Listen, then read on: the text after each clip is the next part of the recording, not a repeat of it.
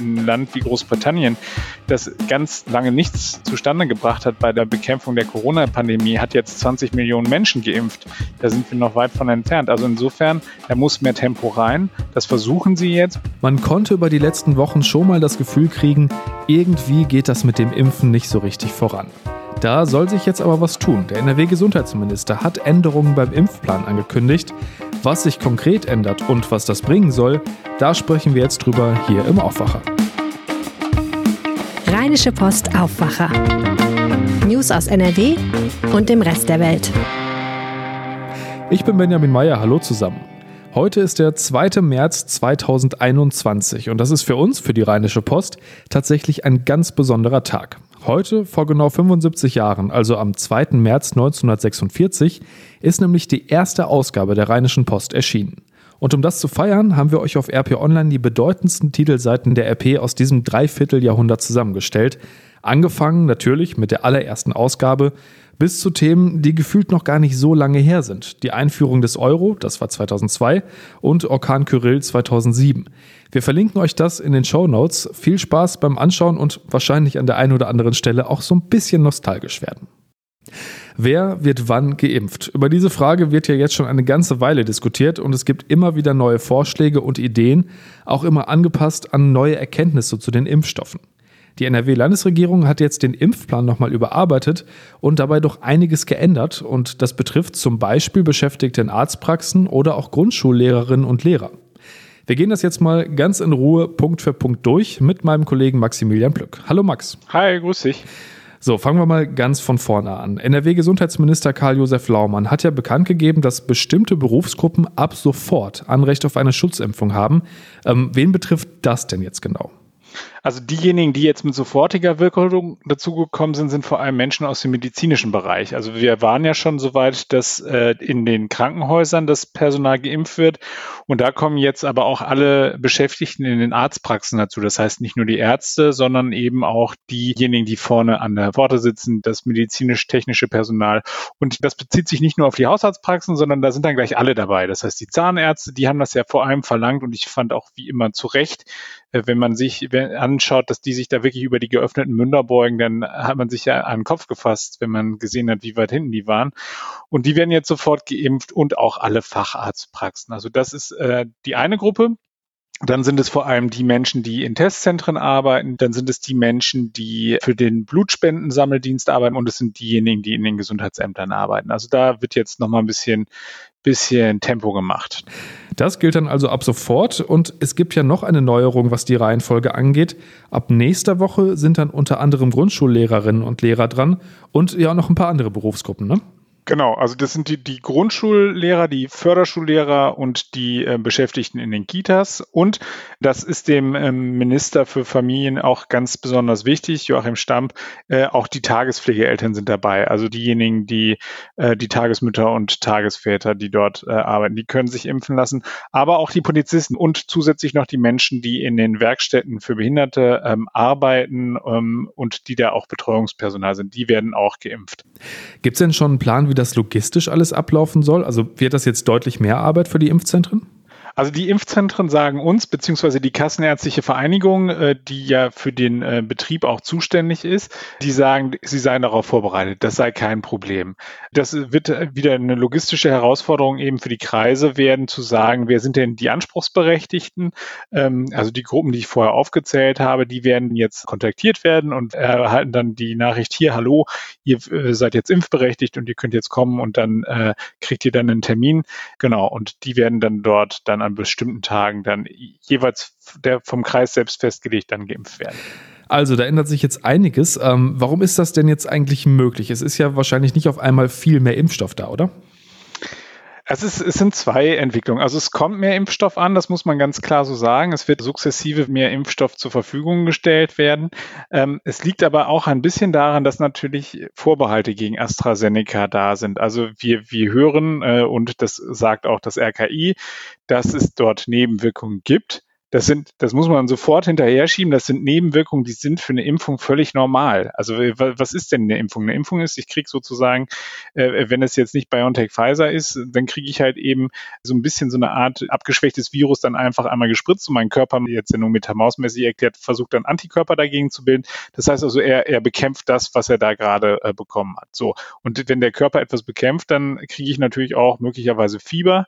Und das tritt offensichtlich sehr häufig auf und deswegen gibt es große Vorbehalte gegen AstraZeneca, verbunden eben auch noch mit Berichten darüber, dass der eine etwas geringere Wirksamkeit hat als BioNTech, Pfizer oder Moderna.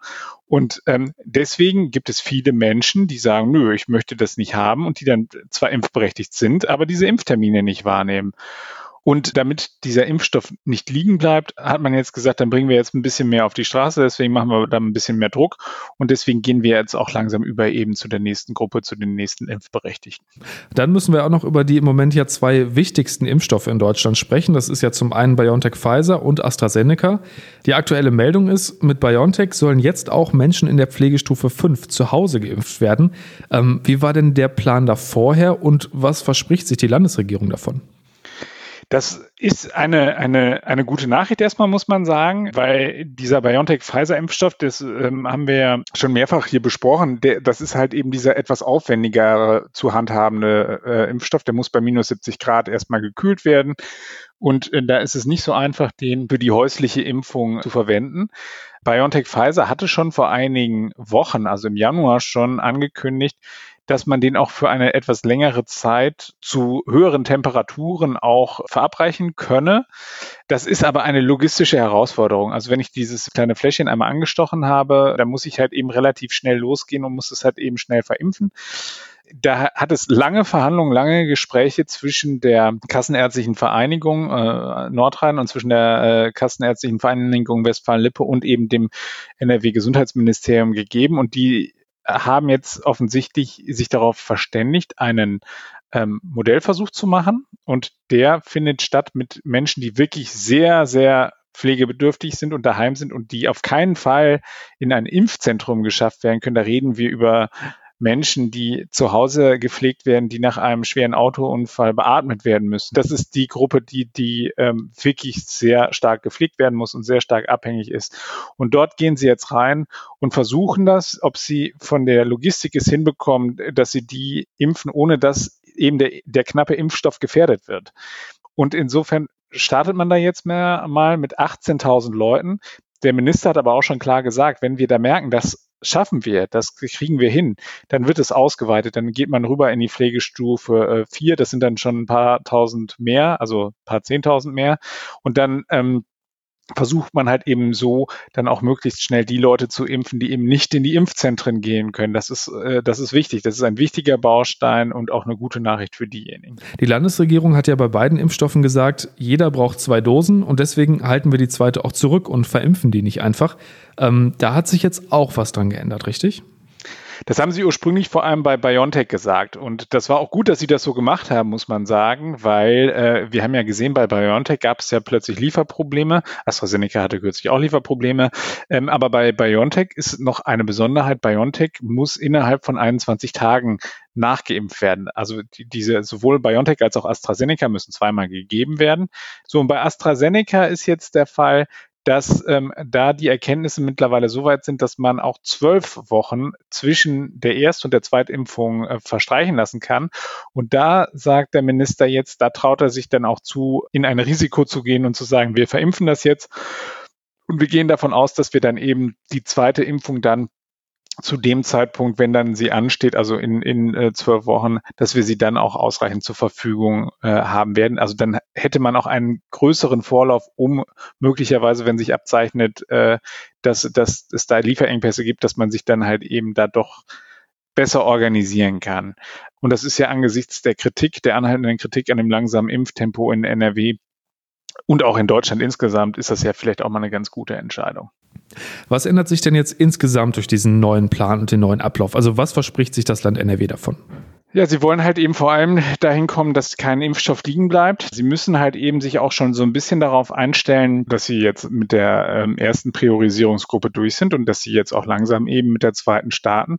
Die große, große Herausforderung, ähm, vor der das Land steht, ist ja jetzt die Gruppe der über 70-Jährigen zu impfen. Wenn wir uns das vorstellen, das sind 1,6 Millionen Leute, die zwischen 70 und 80 Jahre alt sind, die in NRW leben.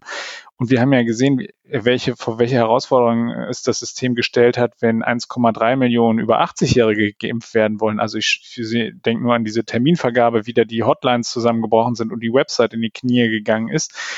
Da muss man sich jetzt darauf vorbereiten ähm, und zugleich muss man aber halt eben auch dafür sorgen, dass nicht der Impfstoff liegen bleibt. Und das tun sie jetzt. Sie versuchen da mehr Tempo zu machen äh, wenn man sich das mal überlegt, ein Land wie Großbritannien, das ganz lange nichts zustande gebracht hat bei der äh, Bekämpfung der Corona-Pandemie, hat jetzt 20 Millionen Menschen geimpft. Da sind wir noch weit von entfernt. Also insofern, da muss mehr Tempo rein. Das versuchen sie jetzt mit diesen Maßnahmen und sie, sie bereiten jetzt halt eben intensiv vor, dass die über 70-Jährigen geimpft werden, weil das wird nochmal, das wird eine Monsteraufgabe werden. Also ein Thema, das uns auf jeden Fall noch eine Weile beschäftigen wird. Vielen Dank, Max. Sehr gerne. Einen schönen Tag. Bleibt gesund. Lernen unter Corona-Bedingungen. Für die Schülerinnen und Schüler in NRW ist das gerade eine besondere Herausforderung. Für einige von ihnen geht es außerdem langsam in die wirklich heiße Phase. Ende April starten nämlich die Abiturprüfungen. Der Start wurde vom Schulministerium neun Tage verschoben. Los geht's jetzt also ab dem 23. April. Und dieses Mal kann aus einer größeren Anzahl von Aufgaben gewählt werden als sonst. Trotzdem, wie gesagt, eine große Herausforderung. Und ich darf jetzt meinen Kollegen Jörg Isringhaus im Podcast begrüßen, der mit einem jungen Mann gesprochen hat, der selbst kurz vor dem Abitur steht. Hi Jörg. Hallo. Tim Niesner aus Hahn, das ist der junge Mann, mit dem du gesprochen hast. Ähm, der steht also kurz vor seinem Abschluss, ist aber nicht nur deshalb ein ziemlich guter Ansprechpartner, wenn es ums Thema Lernen geht. Ähm, warum kennt er sich damit so gut aus? Ja, er kennt sich deshalb so gut damit aus, weil er zwei Bücher geschrieben hat und für sein erstes Buch hat er 100 Einser-Abiturienten befragt aus ganz Deutschland mit welchen Tricks, Tipps und Lernkonzepten Sie es so weit gebracht haben. Das wäre vielleicht eine ganz gute Lektüre von meinen Prüfungen gewesen, ein äh, bisschen zu spät rausgekommen. Jetzt leben wir aber eben in einer Pandemie und da ist dann ja eben doch nochmal wieder alles anders. Ähm, wie laufen denn da seine eigenen Abiturvorbereitungen? Ja, die Pandemie hat ihm wohl auch ein bisschen zu schaffen gemacht, hat er mir erzählt. Am Anfang hat sich das so im Lockdown mal ein bisschen angefühlt wie Ferien. Aber dann mussten die sich natürlich sortieren und haben jede Menge Aufgaben bekommen. Und er sagt, gerade für so einen mündlich starken Schüler, wie er einer ist, ist das schon so eine Herausforderung, das alles auch per Video aufrecht zu erhalten. Aber er sagt andererseits auch, was man jetzt lernt, zumindest als Abiturient, der er jetzt ist, er steckt ja mitten im Abitur, man lernt sich besser zu organisieren und besser auch selbstständig zu lernen. Und das wiederum, sagt er, ist ja eine gute Vorbereitung fürs Studium. Schüler in NRW können ja in diesem Jahr trotz Pandemie sitzen bleiben. Es wird Versetzungsentscheidungen geben, hat NRW-Schulministerin Yvonne Gebauer vor kurzem gesagt. Ähm, welche Tipps gibt Tim Niesner denn, wenn das Sitzenbleiben droht? Das sind natürlich eine ganze Menge Tipps, die man gar nicht so alle hier referieren kann. Vieles davon kennt man natürlich auch.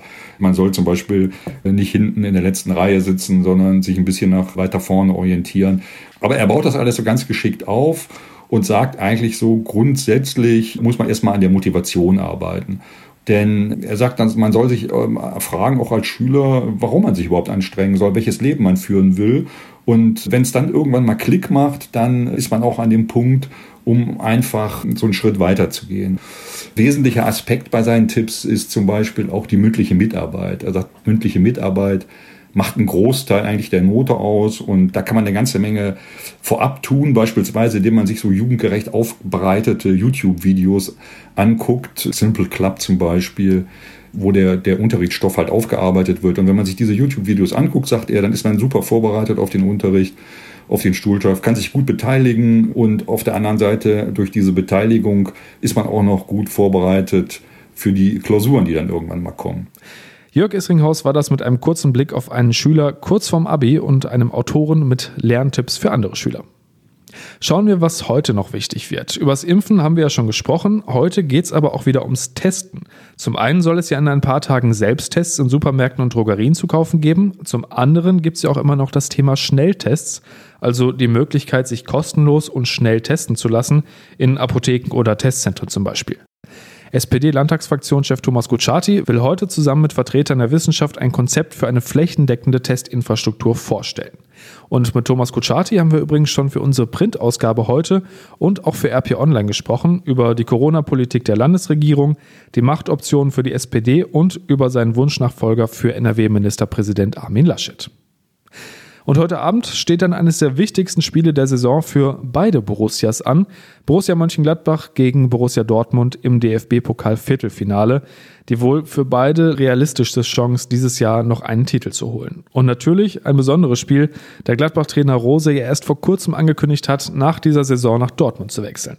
Anstoß ist heute Abend um 20.45 Uhr. Das Ganze wird live in der ARD übertragen.